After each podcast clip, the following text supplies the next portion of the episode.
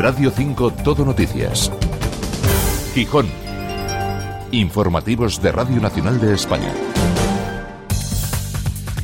Hola, buenos días. Es martes 27 de febrero. Tenemos 15 minutos por delante para hablarles, entre otras noticias, del temporal de nieve que obligó a cerrar ayer la autopista del Huerna para camiones. La Confederación Hidrográfica, por cierto, vigila el río Piles por riesgo de desbordamientos.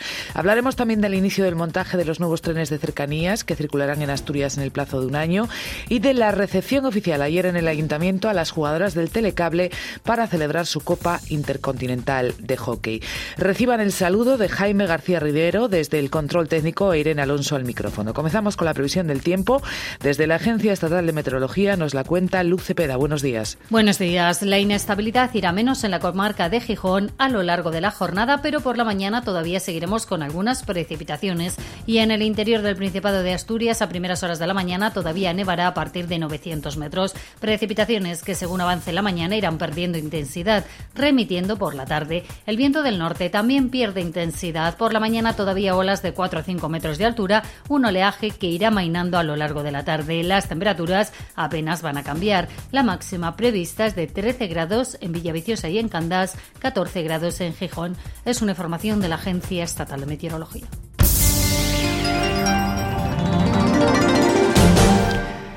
La nieve está causando problemas en las carreteras. La autopista del Huerna estuvo ayer cerrada para camiones durante varias horas a causa de la borrasca. Más de un centenar tuvieron que ser inmovilizados en el Campomanes, en la estación de servicio de Elena y el polígono de Olloniego. En la red secundaria todavía están cerrados al tráfico los puertos del Conio, Cerredo y Valdeprado.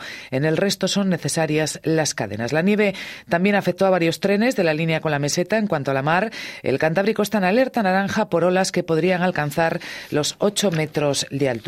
Y ojo porque la Confederación Hidrográfica está siguiendo el caudal del Piles por la crecida derivada de las últimas lluvias que han dejado hasta 40 litros por metro cuadrado en 12 horas. Hay otros 12 eh, ríos en la misma situación, además del Nora, que está en fase de prealerta por peligro de desbordamiento a su paso por la Fresneda. Renfe estudia la posibilidad de adelantar a las 6 de la mañana la salida de Gijón del tren de alta velocidad para que llegue a Madrid a las nueve y media. La programación inicial de los horarios fijaba la salida a las 6 y 26 minutos, un horario que fue contestado por el empresariado asturiano. El Ministerio de Transportes anunciaba ayer ese adelanto de la salida del tren, si bien aún no se va a tomar una decisión definitiva hasta tener organizadas el resto de frecuencias.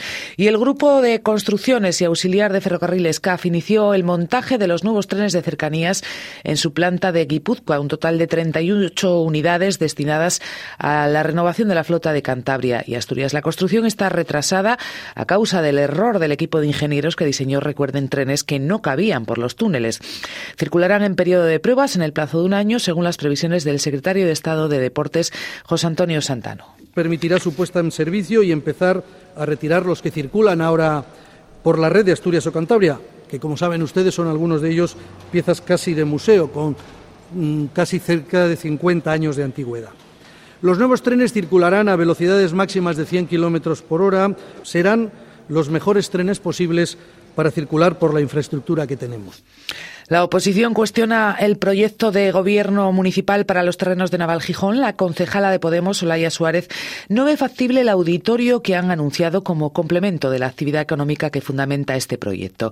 Solo reserva, dice, el 20% del terreno para actividades complementarias que inicialmente iban a destinar a actividades comerciales y de hostelería. Podemos exige la apertura de un foro para definir los usos en el que tengan cabida todos los grupos municipales parece que funcionan a golpe de ocurrencia y las cuentas no nos salen, porque en el PGO a usos terciarios se destina un 20% del terreno. Y como además viene siendo habitual, en la oposición nos enteramos de los planes por la prensa. Nosotros exigimos que se convoque de una vez la mesa de trabajo, porque hace meses que el ayuntamiento se comprometió a ello y a finales de año Martínez Salvador dijo que era inminente, pero sin embargo sigue sin constituirse. La oposición cuestiona Gijón continúa, perdón, mejorando sus datos turísticos. En enero se registraron más de 35.200 pernoctaciones, el mayor incremento en número de viajeros de la denominada España Verde, más de un 10% más que en enero del año pasado. Son algunas más, 45.600 si añadimos las pernoctaciones en establecimientos de uso turístico. Madrid sigue siendo la principal procedencia de los visitantes, más del 16%, seguido de Castilla y de Galicia y Castilla Y León. Los extranjeros suponen ya el 11% de los turistas. Y el ayuntamiento, a través de Visita Gijón y en colaboración con la Unión de Comerciantes, empieza a ofrecer seis rutas e itinerarios de compras en el área de influencia turística de Gijón. Son 60 comercios del centro de la ciudad, lugares únicos con identidad propia que permiten mostrar la idiosincrasia de la ciudad y conectar con su cultura y que ofrecen una experiencia turística y comercial única. Sara Menéndez, presidenta de la Unión de Comerciantes. Por suerte, estamos en una ciudad donde todavía las tiendas que vemos en nuestras calles no son iguales, en su mayoría, a las del resto de ciudades. No tenemos, insisto, que por suerte, una ciudad clonada en la que los escaparates se repiten con la misma oferta y en el mismo orden como en cualquier otra ciudad del mundo. No queremos tener esas ciudades.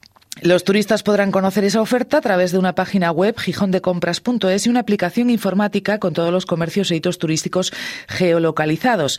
Las tiendas cuentan con un plus, el sello de sostenibilidad, como destaca la vicealcaldesa Ángela Pumariega. Quiero destacar que además todos los comercios que participan en las rutas, estos más de 80 comercios, cuentan con el distintivo Biosphere que avala nuestro compromiso, el compromiso del Ayuntamiento de Gijón por aplicar esas prácticas sostenibles dentro de sus establecimientos. El proyecto forma parte del Plan de Comercio en Zonas Turísticas de Gijón y está financiado con fondos Next Generation de la Unión Europea. Se mantiene abierto, aunque tímidamente, el debate sobre la oportunidad de presentar la candidatura del Molinón al Mundial de Fútbol de 2030. El viernes la alcaldesa, recordemos, comunicaba su negativa a través de las redes sociales. Apoyan su postura Izquierda Unida y la concejala de Podemos, que también creen que supondría dar un cheque en blanco a la FIFA. Vox y PSOE opinan que hay que seguir intentándolo, al igual que las cámaras de comercio de Avilés y Gijón. Las cámaras de comercio de Avilés y Gijón todavía tienen fe en que el Mundial de Fútbol de 2030 pueda celebrarse en Gijón, o al menos que hay que presentar candidatura. Nos escucha Félix Baragaño de la Cámara de Comercio de Gijón. ¿En qué sustentan esa, esa fe, digamos? Bueno, a ver, no es un tema de fe, no. En realidad, en la última reunión que hubo, lo que se dejó entrever es que podría haber la posibilidad de eh, una vez que se firmase efectivamente el compromiso con la FIFA, pues que de aquí a mayo hubiera la oportunidad de ver si realmente eh, había los medios económicos y había los compromisos económicos por las distintas partes para poder avanzar en el proceso. En, eh, eh, en la situación actual, pues efectivamente la confianza es poca, pero bueno, sí parecía que podía haber esa opción, pero bueno, de alguna manera desde el ayuntamiento pues pues no lo han visto, ¿no? Han creído que, que se, ve, se vieron solos en este proceso y bueno, pues han tomado la decisión de, no continuar. Bueno, eh, no todo el ayuntamiento. Evidentemente está el gobierno municipal, mm, Partido Popular Foro. Eh, está también apoyada esa negativa por eh, Izquierda Unida y la concejala de Podemos, pero el Partido Socialista dice que hay que intentarlo como están diciendo ustedes. Bueno, a ver, en el caso, o sea, nuestra posición eh, que fue un poco de alguna manera lo que se dejó entrever en la última reunión, es que eh, el hecho de firmar el acuerdo con la FIFA era algo, una condición necesaria, pero no suficiente. O sea, si realmente en mayo no se presentaba un acuerdo en el que ya figuraba eh, realmente pues la, ampliación del estadio y todo el resto de condiciones que pone la FIFA, pues que en ese momento, pues eh, la ciudad de Gijón hubiera quedado ya descartada, porque en realidad hay 15 ciudades en España que optan a ser sede, pero por lo que está, por lo que se ve, solo hay opción de que haya 11, con lo cual hay cuatro ciudades que quedan descartadas. Entonces, bueno, nosotros en ese momento manifestamos un poco nuestra ilusión de que pudiéramos seguir hasta mayo a ver si había esas posibilidades de que hubiera esos acuerdos y si en mayo pues realmente ya se veía que no había esa opción y que realmente no no había esa posibilidad económica pues que es que en ese momento pues pues que no se presenta ya el plan pues automáticamente pues la ciudad ya queda descartada no entonces eh, bueno un poco como empresarios pues parece que siempre estás intentando no pues eh, seguir avanzando a ver si puede haber opciones, pero bueno, efectivamente en este caso el, gobierno del ayuntamiento no lo vio así y bueno, parece que ya han tomado la decisión de descartar de no seguir prolongando esta situación hasta mayo. Bien, una cuestión que, independientemente del Mundial, ¿qué opina el presidente de la Cámara de Comercio sobre esa reforma necesaria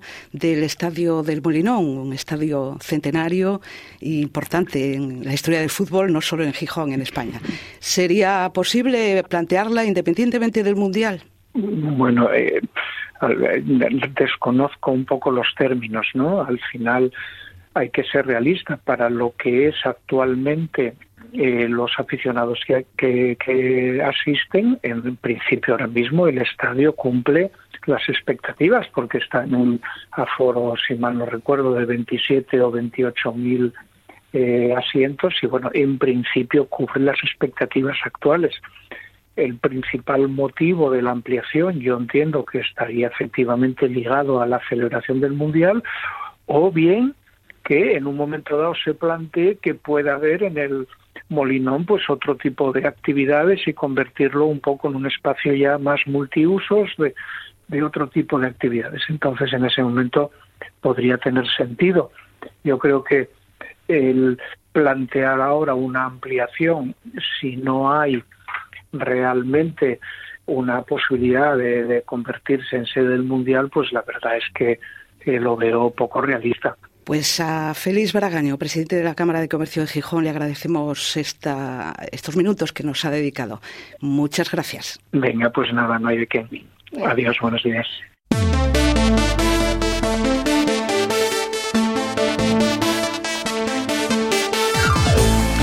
Recepción este lunes de las flamantes campeonas de la Copa Intercontinental, el Telecable Hockey Club en el Ayuntamiento de Gijón. Allí estuvo Borja Inza. Buenos días. ¿Qué tal? Buenos días. Tras conseguir la Copa Intercontinental en San Juan, Argentina, la plantilla y el cuerpo técnico del Telecable Hockey Club fueron recibidos en el Ayuntamiento de Gijón por la alcaldesa Carmen Morillón y distintas personalidades. Era el único título que les faltaba por lograr esta Copa Intercontinental para guardar en sus vitrinas. Natasha Lee, entrenadora. Hay que jugarlo todo, ¿no? Nosotros sabíamos que es una oportunidad única de, volver a hacer historia, ¿no? de hacer un 6 de 6 y es que la verdad que cuando nos, paramos a pensarlo eh, no, somos conscientes de lo que acaba de lograr este, este grupo de, jugadoras, de este staff, no, somos capaces, o sea, creo que todavía no somos conscientes, no, no está en nuestra cabeza, pero es que, lo que acabamos de hacer yo creo que, que, pasará muchos años o incluso ningún equipo podrá lograrlo, ¿no? Ya son dos títulos los cosechados por el momento esta temporada por el Telecable, Supercopa y Copa Intercontinental. Faltan otros tres muy importantes en juego. Copa de Europa, OK Liga y Copa de la Reina. Aún así, hay que seguir apoyando a los deportes que no son el fútbol. Sara Lolo, capitana. Sí, bueno, es un poco en lo que nosotros también queremos hacer hincapié. Que seguramente si se tratase de otro deporte, mucha más gente estaría a lo mejor al tanto, aunque cada vez somos más por suerte y que la gente a lo mejor lo sentiría como más, como más propio, ¿no? Yo creo que lo ideal sería eso, que todos los gijoneses y gijonesas, asturianos y asturianas llegaran a sentirse campeones del mundo, porque esto es trabajo gracias a, muchos que, que, llevamos aquí muchos años trabajando, es trabajo de todos. Hoy el Telecable Gijón va a ser recibido por el presidente del Principado, Adrián Barbón, en la sede de presidencia a partir de las 5 de la tarde. Gracias, Borja. La plantilla del Real Sporting no tiene descanso, ya que recibirá el viernes al Albacete. Ayer hubo sesión de recuperación para los que jugaron más minutos en Burgos, más intensa para el resto, en la que hubo una notable presencia de jugadores del filial e incluso dos juveniles. Ramírez no recupera ningún lesionado para la cita. Es cierto que tenemos eh, bajas que nos merman la capacidad competitiva del equipo y que cuanto antes recuperemos a la gente, pues obviamente confío en que, en que podamos competir mejor y en que podamos puntuar en los partidos que nos quedan fuera de casa.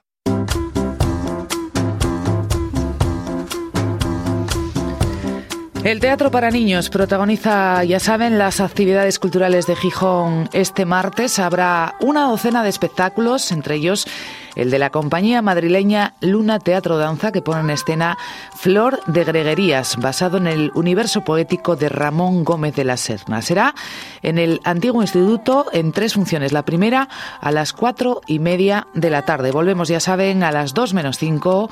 Buenos días.